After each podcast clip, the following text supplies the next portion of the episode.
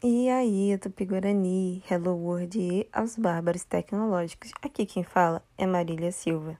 Retorno depois de um bom tempo longe, mas não tão longe. Estou lá no YouTube, no canal Malharte ou MEID, Malharte do Alimento Integrativo Digital. É, tem jogos muito bacanas lá com visual em 4K, então se tiver de bobeira, dá uma passada e fortalece o trabalho aqui da amiga. Amiga não é, pode ser. Whatever. Hoje eu vou trazer um conteúdo especial, advindo de uma fase muito interessante e desafiadora para mim no jogo A Maquete. Não repita. Itere. Nos é ensinado desde crianças a repetir processos na resolução de problemas. Isso é uma condição válida, embora não necessariamente tenha efetivação no processo de absorção da informação. Esta última é realizada em primeira pessoa através da praxis, do latim prática.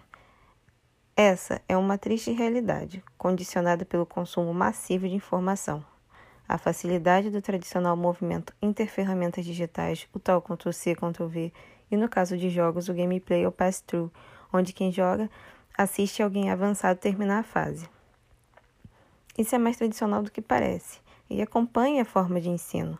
Quantas vezes submete-se as pessoas a condições passivas no processo de aprendizagem?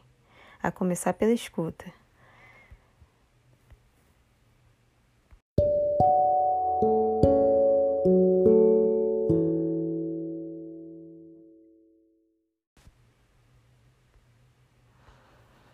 Com a vida cotidiana indissociável dos dispositivos eletromecânicos, como utilizar da melhor forma os recursos que estimulem o aprendizado e o desenvolvimento de pessoas criativas e de suas criações.